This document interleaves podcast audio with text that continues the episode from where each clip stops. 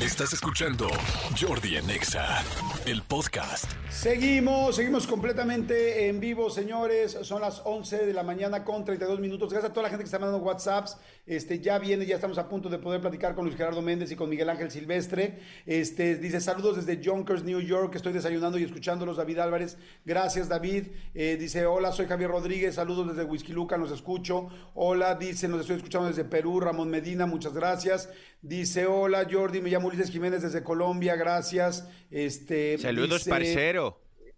Parcero dice, hola Jordi, aquí desayunando café calientito. Estamos en la Ciudad de México, Ciudad de México, Monterrey, Ciudad de México, este Puebla. Bueno, en fin, hay muchísima gente. Hola Jordi, soy Mireya. Saludos desde Mérida, como todos los días escuchándolos y trabajando. Soy Comando Godín, gracias. Buenos días. Bueno, mucha gente, Manolito, por todos lados. Exactamente, estamos completamente en vivo aquí en la cabina y por supuesto, como bien lo dijo Yori, tenemos dos invitados, pedazo de invitados, pedazo de actores, pero además gente que queremos mucho en esta producción. Efectivamente, fíjense, vamos a hablar de la temporada gracias. 2 de Los Enviados, que es esta serie de Paramount Plus que este, pues, ha llamado muchísima atención y que además el tema es fantástico. Eh, vamos a platicar, y cuando digo fantástico, es en todos los aspectos, ahora sí que con toda la extensión de la palabra. Eh, pues bueno, uno de- de mis invitados que me da mucho gusto que estén ambos.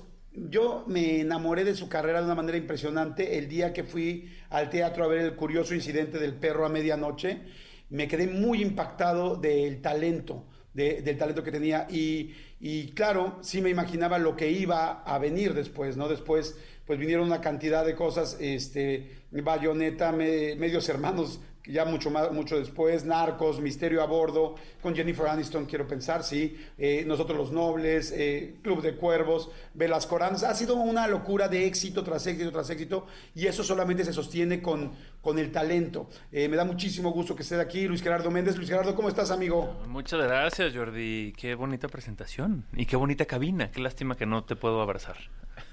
No te preocupes, ya, ya tendremos la oportunidad. Muchas gracias, Mico Luis Gerardo. Encantado que estés aquí. Y también una persona que recientemente les anuncio, que de hecho no lo hemos dicho, pero que próximamente van a poder ver en mi canal de YouTube y que es también un pedazo de actor impresionante. Este, cualquier cosa que voy a decir ahorita tiene que ver con su trabajo y talento. Sin tetas no hay paraíso. Eh, ¿Qué más? Bueno, la, eh, La Casa de Papel, obviamente, en su última temporada. Eh, Sense8, eh, Sky Rojo. Velvet. Velvet, por supuesto, que es una locura en este país. 30 monedas, que ya empecé a ver 30 monedas. Qué impresionante la producción de esta serie. Y hoy está también en los enviados. Y estoy hablando de Miguel Ángel Silvestre. Miguel Ángel, ¿cómo estás, amigo?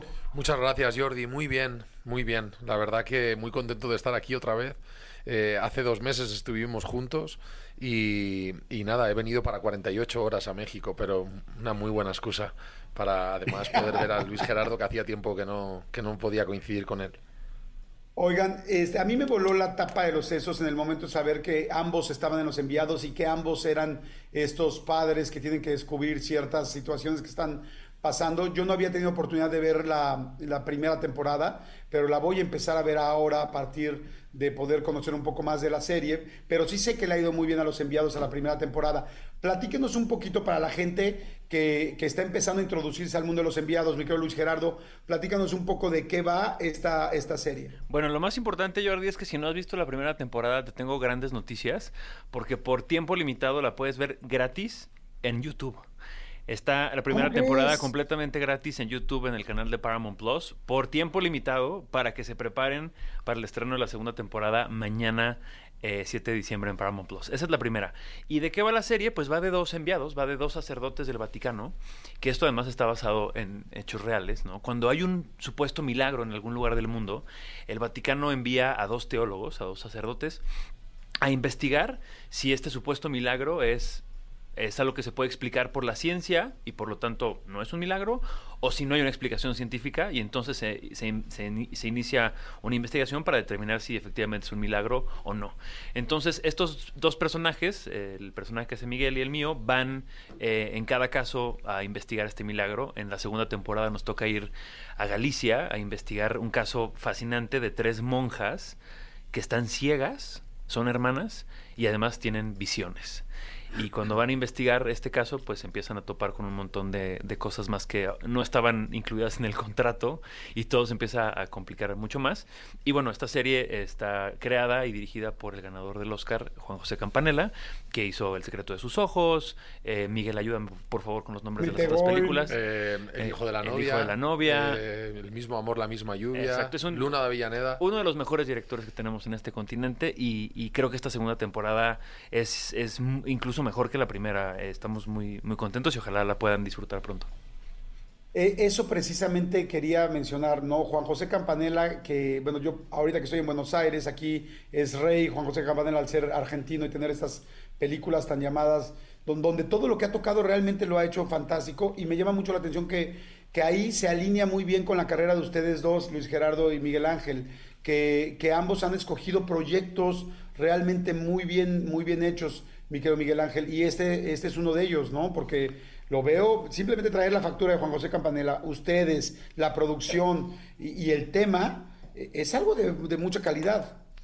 Sí, la verdad que, a ver, es un sueño para un actor que de repente te llame a alguien con, con tanto prestigio, por supuesto, eh, por, por los premios que tiene, pero si dejamos los premios a un lado, creo que lo que más te toca el corazón es que al final te está llamando a alguien del cual tú eres muy fan de sus películas, ¿no? En mi caso, por supuesto, El secreto de sus ojos eh, es una de las películas que más he disfrutado cuando la vi, pero, por ejemplo, El hijo de la novia es una película que me acompaña desde mi infancia. Mi abuela murió de Alzheimer y era la película preferida de mi padre. Por cierto, también estuvo nominada a los Oscar y es algo bastante atípico porque es una película de amor. Y cuando te llama un director así, al margen del eslogan, ¿no? que es que te está llamando un director con un Oscar, te está llamando un director que ha marcado tu vida con sus películas. Entonces es, es, un, es una suerte, forma parte del sueño de, y el privilegio de poder dedicarme a esta profesión. Correcto, correcto. está- Completamente de, de acuerdo. Además, hay algo que me parece muy interesante, además del talento y del guion y de todo eso que, que, que, pues compende todo de lo que estamos hablando.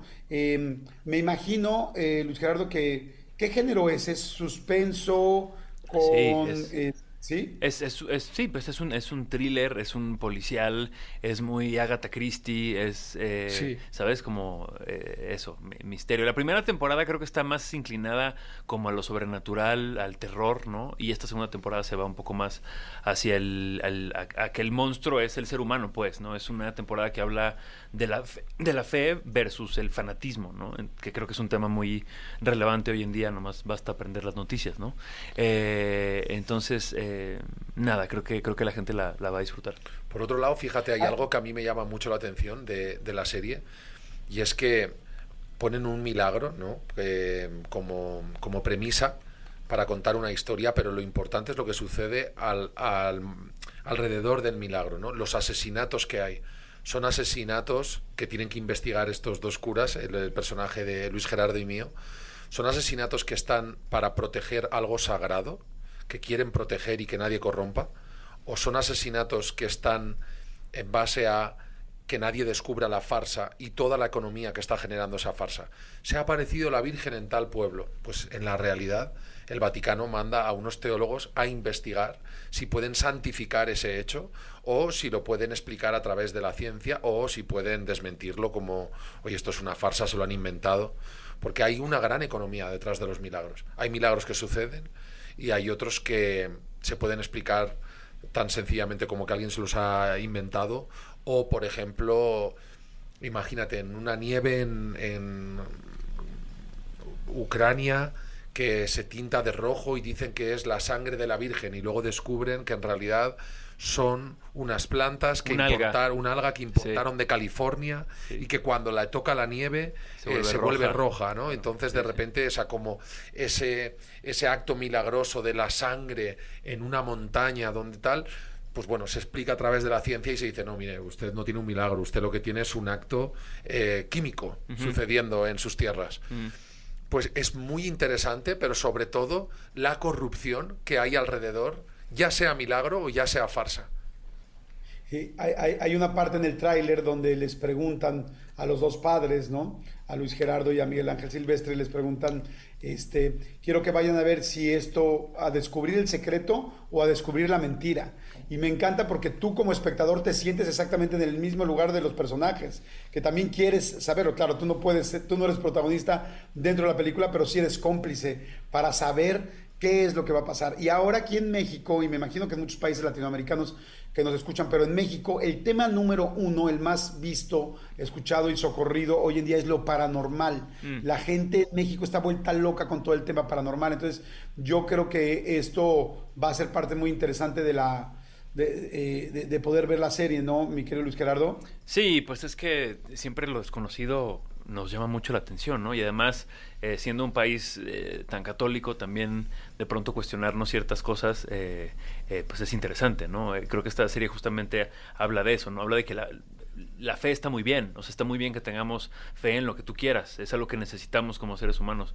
Lo que no está tan bien es el fanatismo, pues, ¿no? Entonces, esta serie plantea mucho el, cuestionarnos todo, ¿no? El, aprender a cuestionarnos todo, pero al mismo tiempo dejar un poquito de espacio para cuando pasan estas cosas extraordinarias en la vida que no tienen explicación, ¿no? Y que por más escépticos que seamos, pues sí, de pronto cuando pierdes a un ser querido, ¿no? Eh, dos, tres días después sientes algo raro en la casa y sientes una presencia por ahí, pues tampoco negarlo, ¿no? Sino decir, bueno, pues sí, a lo mejor hay otra cosa ahí, ¿no? Entonces creo que, creo que la serie eh, Los Enviados va muy entre, esos, entre esas dos eh, líneas, ¿no? ¿Te ha pasado a ti, Luis Gerardo, algo paranormal en tu vida? Eh, pues, pues eso, un poco lo que te acabo de contar, ¿no? Como de pronto cuando pierdes a un ser querido y, y tres, cuatro días después en la casa hay una sensación como una presencia que, que, es medio innegable, ¿no? Y que dices, puta, aquí, perdón, aquí hay algo que no me puedo explicar, ¿no? O de pronto, estas, no sé, esta cosa de se te subió el muerto, no sé si eso tiene una explicación científica, pero a mí me ha pasado varias veces, ¿no? Que te despiertas a las 4 de la mañana y que sientes como que tienes algo encima y no te puedes mover y no puedes respirar y no puedes mover el cuerpo, ¿no? Y, y probablemente tiene una explicación científica que no conozco, pero ese tipo de cosas son las que las que eh, a mí me llaman la atención, ¿no? Y, bueno, ya después platicaremos de otras, ¿no? Eh, pero, pero sí, sin duda, me gusta pensar que hay algo, algo más allá de la vida y algo más allá de la muerte y, y nada, está, está bien estar abierto a eso, ¿no? Exacto, estamos hablando de Los Enviados, esta nueva entrega, esta segunda temporada de la serie de Los Enviados en Paramount Plus. Y, a ti, Miguel Ángel Silvestre, te ha tocado, y digo con todo nombre y apellido, pero la gente que se está uniendo y nos está escuchando en diferentes lugares y está uniéndose al programa de radio, ¿te ha pasado algo paranormal? Sí, a mí me pasó algo muy, muy peculiar que yo creo que te conté en la entrevista que tuvimos. Y eh, el día que murió mi padre en el tanatorio, eh, yo, eh, vino la, venía la gente a darnos el pésame a la familia y vino una mujer y me dijo, eh, me acaba de decir tu padre que en menos de una hora te van a llamar y te van a dar una buena noticia. Y, y yo me quedé como, ah, vale, eh, vale. Estaba tan, tan agotado por las emociones, ahí lo dejé. A los 45 minutos me llamó mi representante pidiéndome disculpas por el día que era, pero diciéndome que quizá podía llegar a endulzar el momento que estaba pasando. Me dijo que Alex de la Iglesia había escrito el personaje de 30 monedas. Lo había escrito para mí y que era una serie que se iba a hacer en HBO, que por cierto hoy está número uno del mundo. Eh, o sea que, al margen del resultado, que es sorprendente también, que ahora mismo esté número uno del mundo en, en HBO, al margen de ese resultado, para mí, que me llame Alex de la Iglesia o Juan José Campanella, yo que eh, en un día de mi vida mi sueño era ser actor y en el presente sigue siendo parte de mi sueño, era una gran noticia. Alex de la Iglesia es top 3 mejores directores españoles, o sea, es historia del cine español. Y, y, fue una gran noticia. Y me llamaron a los 45 minutos de que esta mujer me dijo, Menos de una hora te están llamando para darte una buena noticia. Me lo ha dicho tu padre que estés tranquilo, que él va. Por otro lado, eh, esta mujer no lo sabía, pero eh, cuando murió mi padre yo decidí dejar de vivir en Los Ángeles para irme a vivir a España cuando mi padre me enfermó. Lo, lo tuve clarísimo. Dije, si tengo que volver aquí a Los Ángeles, que sea por trabajo, pero ya no por venirme a vivir. Y yo deseaba volver a España a trabajar, pero tenía que ser con un proyecto sustancial que realmente dijera vale la pena. Y imagínate, fue alucinante. Otro Wow, momento, sí, otro, o- me- otro momento paranormal que tuvo Miguel Ángel fue cuando vino a México y le di a probar el mole poblano. Tal cual. Me dio día- hasta fiebre. Otro le día pasó que te rezando. cuente- otro día que te cuente de ese evento paranormal. Creo que se lo conté. Creo que se lo conté en la entrevista también. Le hablé de cuando tu madre me lo dio y cuando yo me empeñé, me empeñé en repetir el plato y Tres tu madre me dijo, watch out, cuidado Miguel Ángel, que esto es poderoso y yo esto lo que está es muy bueno. Otro plato y nada, hasta fiebre. Hasta fiebre y totalmente fuera de juego tres días. He vuelto, eh, vuelvo a tomarlo, ¿eh? O sea, cuando vengo aquí, no te pienses que he aprendido de la lección. Pero ya uno, no tres. No, uno, uno. Ya, claro, ya, me- ya menos. Ahora Fíjense que en esa entrevista que van a poder ver próximamente de Miguel Ángel Silvestre en, en mi canal de YouTube, también platica que en algún momento una psíquica eh, le dijo que tomara el papel de Velvet en lugar de otro que parecía mucho más serio y que a él le gustaba mucho más. Varios momentos así he vivido yo, Era eh. un poco un, algo más novelesco y que le dijo que en Velvet iba a hacerse famoso internacionalmente. Tío, y a partir fue- de ahí, ustedes eso- ya saben la historia y toda la gente me habló para pedirme los datos de la medium. Le digo, Sí. no, pues es de Miguel Ángel. Pues mira, en mi, mío. en mi Instagram es, eh, ella se llama Escuela Sagrado Corazón, su nombre es Yuan y es con Y, U, A, N, pero yo- se pronuncia Yuen. Y Ok. Miguel Ángel, todo esto es muy sospechoso. Me estás haciendo pensar que eres, so- que eres socio de ella. te voy a decir algo, Luis Gerardo. Esta mujer me ha hecho tomar las mejores decisiones de mi vida. Y hay veces que no le hago caso porque yo es como, como un burro que cuando un burro emprende un carril hay que dejarlo ir. Sí. Ese soy un poco yo. Siento que la tercera temporada de Los Enviados deben ser los enviados yendo a investigar tu sociedad con esta psíquica. ¿Te imaginas? O sea, suena a una mega farsa. Tío, ¿tú te puedes creer que yo tenía... eh, creo que hay veces que para los actores es muy difícil encontrar el guion bueno Sí. porque lo haces un poco, eliges lo- los trabajos en base a lo que estás viviendo. Entonces hay veces que estás delante de un gran guion, o bueno, voy a hablar por mí porque tú eh, tienes como más experiencia y creo que tienes como una visión muy periférica de lo que es la industria, pero yo, yo hay veces como que no he sabido reconocer el buen guion porque mi momento no era ese. Claro. Entonces yo, cuando hice Velvet, eh, antes, cuando tenía que elegirlo, no era mi momento de hacer una película romántica, no tenía ningún tipo de interés. Pero mi representante me decía, esto es muy bueno. Y yo le decía, no, no, este guion es mejor. Y ella, no, ese guion es lo que a ti te apetece hacer. Era un guion con muy, muy bien producido, eh, muy buenos guiones. Y fui a hablar con Yuen. Y Yuen me dijo, Velvet, éxito mundial. Y yo, a ver, mundial. Es para un canal español, ¿sabes? Vosotros en vuestros canales tenéis millones de, de personas, pero Velvet iba a verlo, por ejemplo, para que te hagas una idea, una media de 3, 4 millones de personas cada episodio. Ese era un gran éxito para Velvet. Pero ella me dijo, no, no, no, éxito mundial. Y yo, a ver, Yuen, se va a pasar en un canal español, no puede ser mundial. No estaba Netflix en aquel entonces, no. Bueno, pues me dijo el otro gran fracaso en las críticas. Pues tío, al final decido hacer Velvet. Me costó mucho tomar la decisión. Y de repente, Velvet, antes de que llegara a Netflix, la compró el canal nacional chino. Mm. Se pasó aquí por eh, vuestros canales en Sí, México. sí, sí, sí. Y me dio la gran oportunidad de llegar a México y sentirme como en casa, porque la gente me quería mucho a mi personaje. Es, es mucho mejor persona que yo, ese personaje también te lo tengo que decir. Pero, y, y de repente, eh, en México, Venezuela, Colombia, mm, Estados Unidos. eh, en Estados Unidos yo paseaba por, eh, muchas veces, iba por la, la playa, por las mansiones estas de, para verlas desde fuera, las de... mm, eh, ¿Bel Air? Las de Bel Air- no, las de la playa. ah, Santa las de Mónica. Santa Mónica. Santa Mónica Sí, y todo eso. Y, la, y me invitaban a las casas y me decían, you're Alberto. Y yo, hostia, éxito internacional. Bueno, todo Tenía esto, razón. todo esto para decir que los números están en su pantalla para que llamen a la ya, ya. Llame ya. Oye, Llame Luis ya. Gerardo, ¿a ti te ha pasado tener que decidir entre dos personajes, en uno que quizás no le confiabas tanto y terminó siendo un gran éxito, ya sea en serie, en película o en teatro? Eh, sí, sí, eh, un par de veces. No, no, mis historias no son tan emocionantes como las de Miguel, desafortunadamente. Eh, pero curiosamente, eh, eh, eh, la obra de teatro que mencionaste, El curioso incidente del perro medianoche, fue una que fue muy clara porque yo ya tenía como dos series muy ambiciosas este, en la agenda, ¿no? Este, muy, qué chistoso, un poco lo mismo que dice Miguel. Dos series muy ambiciosas de las que nadie se acuerda, ¿no? Que me habían ofrecido y que ya tenía como apuntadas a hacer. Y me habló Francisco Franco, el director del Curioso Incidente del Perro Medianoche, y me habló y me dijo, Luis Gerardo, eh, quiero que hagas esta obra de teatro. Le dije, Francisco, muchas gracias, no tengo tiempo, estoy buqueado los próximos ocho meses. Y me dijo, solo léela. Y le dije, no, Fran, no tengo tiempo. Me dijo, por favor, solo léela. Ok. Colgué con él, empecé a leerlo, y en la página 4 si ve en la página 4 del texto y me, del libreto y me acuerdo que le marqué a mi manager y le dije, me vas a odiar, cancela todo lo que tenemos enfrente, esta obra la tengo que hacer sí o sí. Y, y, pues sí, fue probablemente de las cosas más lindas que me han pasado en mi carrera fue sobre teatro.